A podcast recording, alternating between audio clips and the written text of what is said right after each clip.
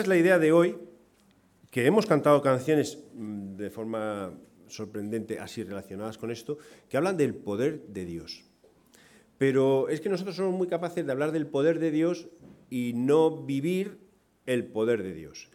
Y creo que, mirando y lo que habían comentado algunas personas y comentarios y otros libros, hay tres preguntas que nosotros hacemos frente a una situación difícil o tres cosas con las que nosotros reaccionamos y de esas tres hay dos que son erróneas, pero son en las dos que nos quedamos y nos falta una tercera pregunta, que para mí es la pregunta que nos va a permitir disfrutar del poder de Dios. Entonces vas a decir, caramba, qué lío te estás metiendo, Andrés. ¿Quiere decir que el poder de Dios no falla? Por supuesto que no. ¿Y por qué no salen las cosas como le estoy pidiendo a Dios? Bueno, yo creo que Dios no falla. ¿Y quién falla? Vale, vamos a orar. Porque ya habéis respondido todos que, que somos nosotros. Señor, te damos gracias por ser un Dios tan grande. Te damos gracias por vidas transformadas, te damos gracias por la iglesia, te damos gracias por poder estar juntos, te damos gracias porque tu palabra es mucho más válida que nuestros pensamientos y mucho más válida que nuestro corazón y mucho más válida que nuestros sentimientos. Te damos gracias porque eres un Dios real. Te damos gracias porque eres un Dios de poder. Eres un Dios creador. Eres un Dios sustentador. Eres un Dios que nos contesta. Eres un Dios que nos atiende, eres un Dios que nos enseña el camino que tenemos que caminar. Así que ahora eh, quiero pedirte que me des sabiduría para en poco tiempo poder compartir y animarnos a disfrutar de esta característica tuya, que es tu infinito poder. Tú eres un Dios todopoderoso. Ayúdanos a verlo, ayúdanos a vivir en paz con eso y ayúdanos a poder estar en mitad de conflictos sabiendo que tú eres un Dios todopoderoso y que tienes una respuesta y que tienes un camino y que en tu palabra está la verdad. Confiamos en ti antes que en nosotros. Amén.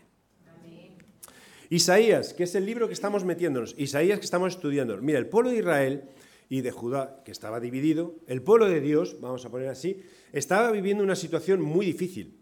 Muy difícil era que en realidad lo que había hecho el, pueblo de Dios era dar la espalda a Dios. Al dar la, espalda a Dios, lo que estaba desobedeciendo a Dios, pero ya no solo desobedeciendo, sino mezclando a Dios con muchos dioses. Mezclaban la idea de Dios, yo creo en, en Dios como algo así, pero también cojo este de aquí, cojo este de aquí, cojo este de aquí, e incluso empezaron a hacer altares a otros dioses. Entonces, eso es dar la espalda a Dios, eso es dar la espalda a Dios. Uno cuando empieza a decir, bueno, ¿qué error podemos cometer grande, grande, grande en nuestra vida? Y empiezas a pensar en cosas, en cosas puntuales, mentir, todo eso. Bueno, sí, es cierto, pero hay algo muy grande, que error que podemos cometer, es dar la espalda a Dios. Entonces, Israel, Judá, el pueblo de Dios, dio la espalda a Dios. Y lo que hizo Dios para despertar a su pueblo, para decir, venga, despierta que estás mal, es usar los pueblos que estaban a su alrededor, enemigos de siempre, y usarlos con el propósito de despertar a su pueblo. ¿Y cómo los despertó? Que esa parte, digo, no había otra forma, así una pizarra, un, pero ya es que habían vivido todo lo que podían vivir en relación con Dios, ¿cómo los despertó? El pueblo de Israel fue conquistado, esclavizado y sacado de su tierra. Y no solo eso, sino que dentro de sacado de su tierra, humillado en cuanto a todo lo que podía ser humillado. Es como cuando en nuestras vidas tú ves que, no sales de un atasco, no sales de un atasco, y estás diciendo, Señor, sácame, sácame, pero tú ves que te hundes más, te hundes más, te hundes más. A lo mejor toca pensar, bueno, es que hay algo que no estoy entendiendo, y lo que hace Dios, la pedagogía de Dios, o la forma de actuar de Dios, es decir, yo te, te voy a hacer llegar al fondo del fondo para que realmente mires arriba de arriba. ¿Entiendes un poco? No es mirar un poquito, va a decir, me va mal, voy a ir a la iglesia este domingo a ver si con eso Dios se queda contento. Estamos mal, estamos mal. Me va mal, hoy leo la Biblia, venga, me levanto un cuarto de hora antes y leo. Mal. Porque lo que el pueblo de Israel no entendió o perdió fue que en realidad desenfocó su vista de mirar a Dios, mezcló a Dios con muchas otras cosas y luego eh, Em, empezó a sufrir la distancia de Dios. Dije el domingo pasado, lo mantengo y pensando en todas las cosas que pasan en el mundo. ¿Cuál es la aberración más grande que el hombre puede cometer? Que el ser humano puede cometer, dar la espalda a Dios. Dar la espalda a Dios. Tú anula a Dios o mezcla a Dios, que es lo mismo que anularle. O decir, ah, no, yo no necesito a Dios porque yo, yo sé mucho, yo he aprendido mucho y me han muchas cosas. Entonces, ese paso de dar la espalda a Dios lo que va a hacer es que tú vayas hacia el otro sentido, hacia el otro sentido. Ya, pero bueno, soy feliz. Bueno, da tiempo al tiempo, porque la vida pasa. ¿Qué me ofrece Dios? En realidad lo que nos ofrece Dios es vida eterna, vida abundante y la vida que nosotros necesitamos. Bueno, vamos a creer todo eso. Yo no puedo porque no tengo fuerzas. Dios es poderoso. Y empezamos a pensar en esto. Hay cosas que para nosotros son imposibles, pero para Dios no. Y solo para que te quedes pensando, bueno, hay una cosa que es imposible para Dios. Hay solo una cosa que es imposible para Dios. Y eso lo veremos al final. Así que mantente atento. Es posible ahora que quiero que pensemos un poco en nuestra vida. Situaciones difíciles de relaciones. En, en, tu hogar o contigo mismo tú ves que las cosas no arrancan, no funcionan. Yo quiero recurrir a Dios. ¿Qué pregunta tengo que hacer para que esto funcione? Situaciones económicas. ¿Tú crees que Dios puede ayudarnos a sacarnos de situaciones económicas difíciles? Yo es que veo que sí. Veo que sí. Pero veo que sí porque lo veo en la Biblia y cuando dice que todo es posible para Dios es todo. Situaciones laborales, situaciones de soledad, sobrecarga de trabajo, situaciones de, donde hemos perdido los pasos que tenemos que dar, donde estamos siendo abusados en cualquier sentido, donde estamos rodeados de personas que abusan de nosotros en cualquier sentido, situaciones de dudas, de ataduras, de luchas. Yo creo que me deja muy pocas. En algunas caído o en algunas estás dando vueltas. Dios es un Dios de poder. Así que empezamos, mira, en Isaías hay un versículo que lo cogemos muy ligeramente y, lo tenemos, dice, no temas porque yo estoy contigo, no desmayes porque yo soy tu Dios, que te esfuerzo, siempre te ayudaré, siempre te sustentaré con la diestra de mi justicia. Se lo está diciendo a un pueblo esclavizado. Pero claro, no puedes coger este versículo y decir, va, yo no temo, Dios está conmigo, pero yo no le hago ni caso a Dios. No, esto en realidad no, no funciona así porque otra vez vas a caer en lo mismo, vamos a caer otra vez en lo mismo. ¿Cuál es la pregunta correcta que nosotros tenemos que hacer? antes de la pregunta correcta, voy, déjame ir un poquito más rápido, luego tú puedes esto escucharlo y verlo más, despacio. Dice que en aquel día, cuando está dando esperanza, ¿vale? A su pueblo, en aquel día este cántico, eh, cantarán este cántico en la tierra de Judá. En aquel día, o sea, en ese momento no estaba la cosa muy, muy bien. Fuerte ciudad tenemos, salvación puso Dios por muro y antemuro. Abrid las puertas y entrará gente justa, guardadora de verdades, porque tú guardas en completa paz aquel cuyo pensamiento persevera en ti, porque en ti ha confiado. Confiad en Jehová perpetuamente, porque en Jehová el Señor está la fortaleza de los siglos. La fortaleza de los siglos. ¿Sabes que yo me quedaba pensando en esta parte? Dice, tú guardarás en completa paz aquel cuyo pensamiento persevera en ti. Completa paz. Eso para mí significa que yo me levanto y me levanto, voy a ponerlo difícil, con una sonrisa y con paz. Que yo voy al trabajo con una sonrisa y con paz. Que yo quiero salir del trabajo corriendo para ir a casa porque en casa estoy feliz y hay una sonrisa y hay paz. Porque yo puedo hacer muchas cosas y todo lo que hago en mi día es con, una sonrisa y con paz. Y la sonrisa, bueno, quítala, pues sí, pues te un día triste. Paz. Pero ¿sabes que hay paz? Yo, yo quiero esto. Pues lo primero que tenemos que entender es que nuestro Dios es fuerte, porque Él es nuestra fortaleza. ¿Dónde tienen que estar nuestros ojos? Puestos en Dios. ¿Dónde están nuestros ojos puestos? No lo sé. No lo sé. ¿A qué te anima la iglesia cómo tienes que vivir o dónde tienes que enfocar tu, mirada. ¿Qué te anima la iglesia? ¿A qué te animamos nosotros? ¿A guardar los diez mandamientos? ¿Estamos equivocados allí? ¿A quizás a, cumplir con todas las actividades de la iglesia para que siempre nos llenemos y siempre estamos? ¿Estamos equivocados? ¿Hacia dónde tenemos que estar mirando? ¿Hacia dónde estamos mirando? Creo que el error que cometemos a veces como iglesias es el exceso de actividades y que todos tenemos que venir a todas las actividades. La clave es que nosotros miremos, en este caso voy a personalizarlo en Jesús, pero si quieres, miramos a Dios. Él es nuestra fortaleza y todo lo podemos conseguir con Él. Todo lo podemos conseguir con Él. Así que cuando sale este versículo y habla a Judá, Judá estaba pasándolo mal, muy mal. Estaba siendo eh, esclavizado por pueblos enemigos estaba como diciendo que los dioses de otros pueblos eran más fuertes que el Dios de Judá. ¿Por qué? Porque están conquistándome.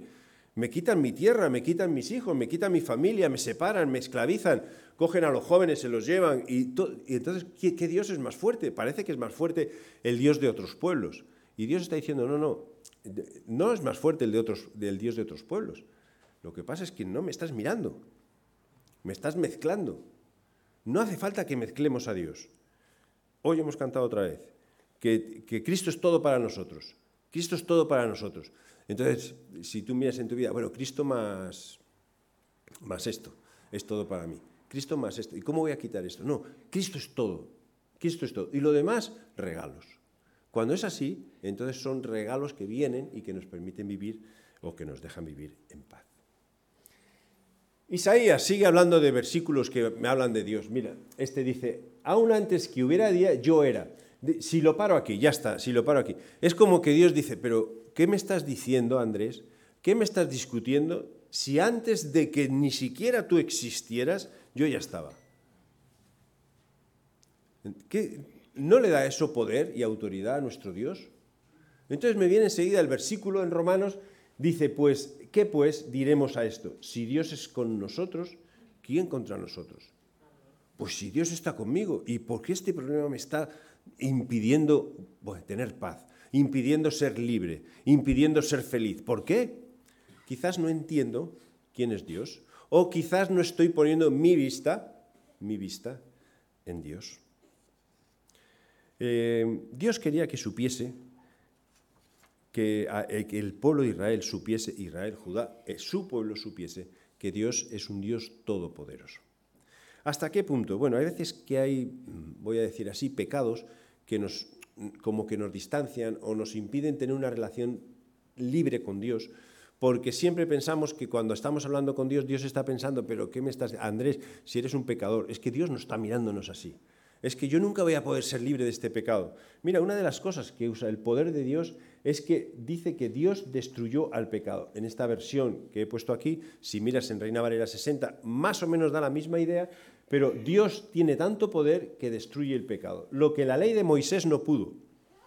Porque a veces pensamos que en la ley de Moisés, cuando cumplimos todos los mandamientos, entonces no hay pecado en nosotros, pero no hay quien cumpla todos los mandamientos. Entonces vas a pensar tú, que eres muy inteligente, el joven rico, dice, él cumplía todos los mandamientos. Bueno, todos, todos, cuando le dijo Jesús, bueno, pues ahora vende todo y sígueme, hubo uno que no. ¿Dónde estaba puesta la vista del joven? en sus riquezas, en su comodidad. ¿Sería buena persona? Excelente persona. ¿Sería un buen, voy a decir, religioso? Excelente religioso. Pero ¿qué le faltaba? Quizás que su vista tenía que estar en Jesús. Lo primero, Jesús. Ya he dicho a veces, es posible que si este joven dijese, vale, vendo todo y te sigo. Y entonces Jesús le hubiese dicho, ah, hombre, que era una prueba. ¿Entendéis? No, no le va a quitar, dejar arruinado. Entonces, pero él quería ver, probar dónde estaba su corazón, dónde está nuestro corazón, dónde está nuestro corazón. Mira, Dios destruyó al pecado. No te dejes engañar por esta idea de que como somos personas pecadoras vamos a vivir atados siempre al pecado. Dios destruyó el pecado, el poder que el pecado puede tener en nuestra vida. Y entonces, ¿qué es el pecado? El pecado es todo aquello que te destruye y te distancia de Dios. Y cuando Dios dice, mira, no hagas esto, no es, para fastidiarnos, es para al revés, para levantarnos, que no vino a condenar al mundo, vino a salvar al mundo. Entonces vamos a escuchar lo que Dios dice, vamos a probar lo que Dios dice y quizás dar este paso de, de obediencia, porque sabemos mucho, tenemos mucha información, nos falta a veces dar ese paso. Bueno, si Dios me dice esto, yo hago esto, ese paso. Y si me sale bien dos veces y caigo una, la tercera vez, bueno, pero voy a intentarlo otra vez más hasta que sea constante. Yo no tengo fuerza, pero es que Dios sí puede hacerlo. Dios sí puede hacerlo.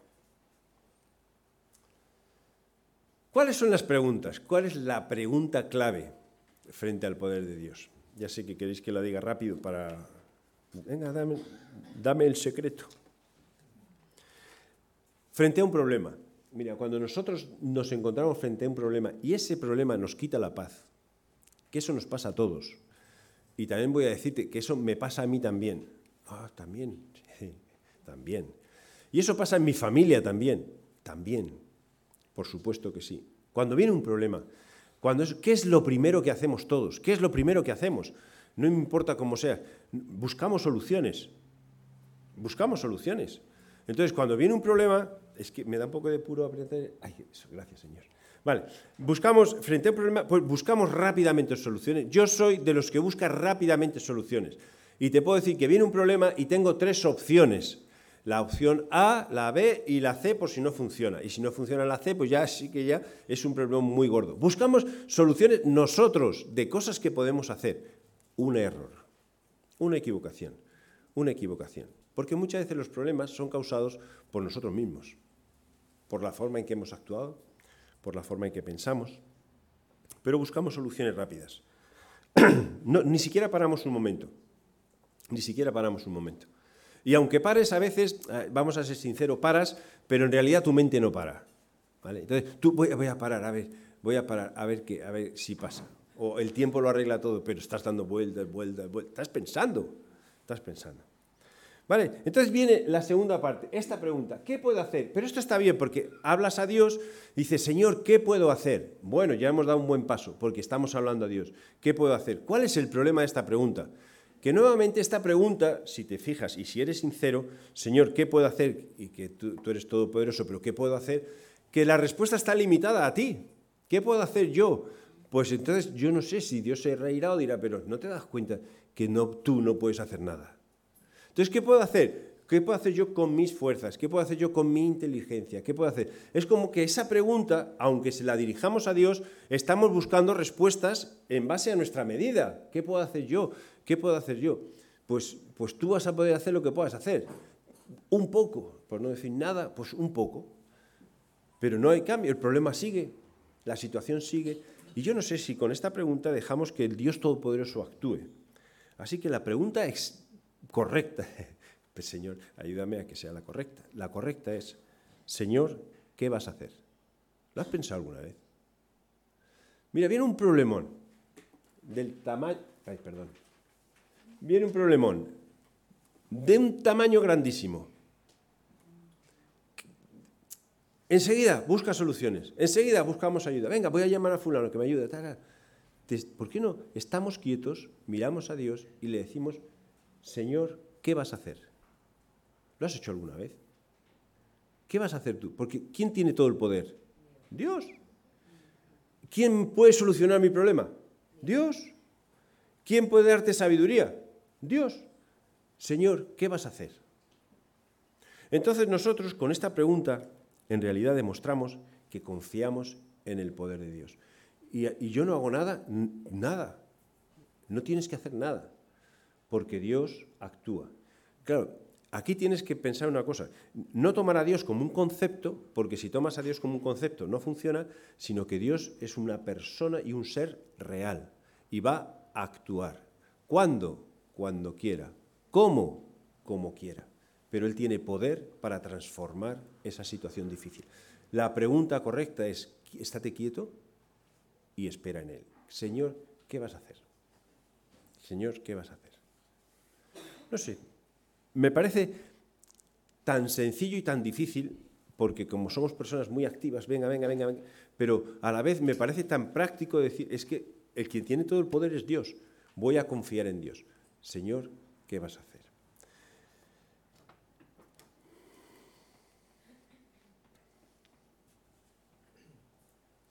Estos pasajes solo para confirmar, cuando le decimos a Dios qué vas a hacer, es que en el, Nuevo Testamento encontramos eh, que, Jesús nos dice, mira, si tienes fe puedes mover montes. En realidad tú no mueves nada, Dios mueve montes, si quiere.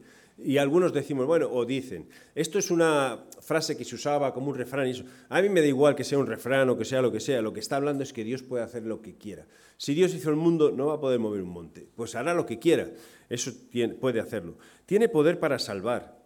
Tiene poder para el imposible. Cuando hablaba con María, mira Señor, es imposible que yo tenga un hijo porque no conozco varón. Nada es imposible para Dios, nada es imposible para Dios. Tiene poder para guardarnos de la caída, de no pecar, de no caer, de no errar. Tiene poder para librarnos del fuego. En Daniel. Cuando ves esa escena, ¿tú no has pensado alguna vez que eso parece un, cuento de Marvel, de estos de que, no sé, esto es mentira? Eso es real. Y, cuando los leones no atacaron, ¿eso es real? ¿Y por qué sabemos que es real? Porque la historia sigue y cuando los otros se acercaron, los leones se tiraron a por ellos. No es que los leones no tuviesen hambre, Dios cerraba las bocas de los leones. Hacer mucho más de lo que pedimos, multiplicar panes y peces, caminar sobre el mar. ¿Qué problema podemos tener nosotros que hace que Dios no pueda actuar? Quizás lo, que, lo único que nos falta es parar y decirle, Señor, ¿qué vas a hacer con esto? ¿Qué vas a hacer? Y confía. Estate quieto y esperar en Dios. Eso no es ser pasivo, para nada. Eso es realmente entender que nuestro Dios es un Dios de poder. Pero hay una cosa que Dios no puede hacer. Entonces ya la omnipotencia de Dios se ha roto. Bueno, es que Dios no puede mentir. Y esto potencia mucho más el mensaje que estamos viendo. Nuestro Dios no puede mentir y aparece en la Biblia porque Dios no, o sea, no puede decir una cosa que no es. Y si Él dice que es todopoderoso y si Él ha hecho, ha hecho cosas que para nosotros son imposibles o increíbles, es que está diciendo la verdad. Entonces, confía porque Dios no puede mentir. No puede mentir. ¿Y esto qué hace? Que Dios es más pequeño, al revés, mucho más grande. Entonces, cuando Dios nos dice algo, eh, va a hacerlo, por supuesto, porque no puede mentir no puede mentir. Dentro de su carácter, Dios no es un Dios mentiroso. Así que aprovecho solo, de forma muy sencilla. El pueblo de Israel tuvo que aprender que Dios es un Dios todopoderoso, pero lo aprendió de una forma que a mí no me gustaría aprenderlo, que es eh, siendo oprimido, siendo desgastado, siendo, no sé cómo decir ya, mm, rechazado, incluso viendo cómo sus tierras eran rotas, robadas, era todo. Entonces, a mí me gustaría aprender un poco antes de que ocurra todo eso. Me gustaría poder tener, dentro de los problemas que tenga, tener la capacidad de preguntar, Dios, ¿qué vas a hacer? Y estar quieto y escuchar. Y cuando Dios me diga algo y a ti te parezca imposible, que sepas que Dios no puede mentir. Entonces Dios lo va a cumplir. Así que antes de pasar a parte de los testimonios, vamos a orar.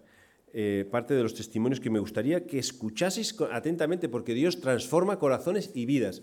Y no importa si son jóvenes, si son más jóvenes, menos jóvenes, con el trasfondo que tengan, al tamaño y estatura de cada uno, Dios transforma vidas porque tiene poder. Y lo que ha dicho a sus corazones es verdad y es real. Y cada uno a su manera, y cada uno a su estilo, porque Dios nos conoce personalmente.